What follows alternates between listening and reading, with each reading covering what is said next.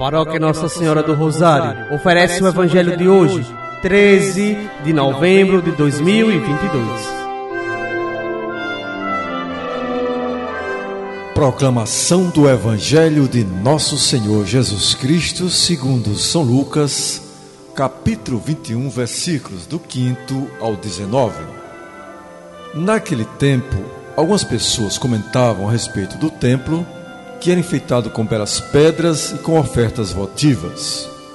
Jesus disse: Vós admirais estas coisas. Dias virão em que não ficará pedra sobre pedra, tudo será destruído. Mas eles perguntaram: Mestre, quando acontecerá isto? E qual vai ser o sinal de que estas coisas estão para acontecer? Jesus respondeu: Cuidado para não ser desenganados, porque muitos virão em meu nome dizendo: Sou eu, e ainda, o tempo está próximo. Não sigais essa gente.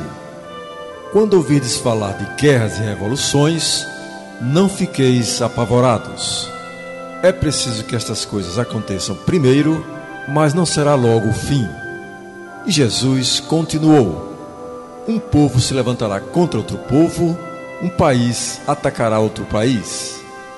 Haverá grandes terremotos, fomes e pestes em muitos lugares, acontecerão coisas pavorosas e grandes sinais serão vistos no céu.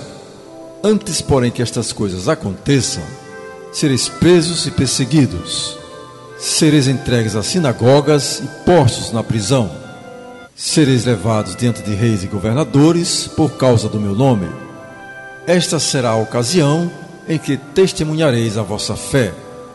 Fazei o firme propósito de não planejar com antecedência a própria defesa, porque eu vos darei palavras tão acertadas que nenhum dos inimigos vos poderá resistir ou rebater.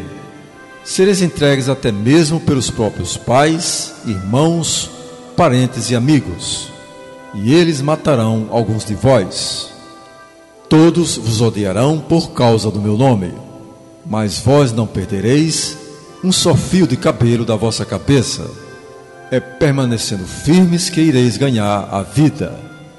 Palavra da salvação.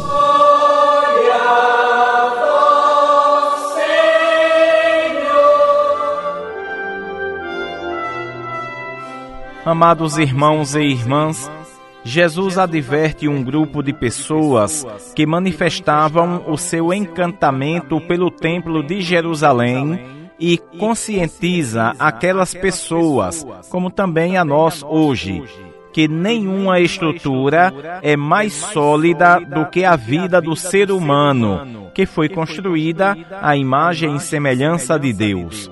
O povo estava preocupado com o fim do mundo e Jesus o orienta a não se deixar enganar pelos falsos profetas.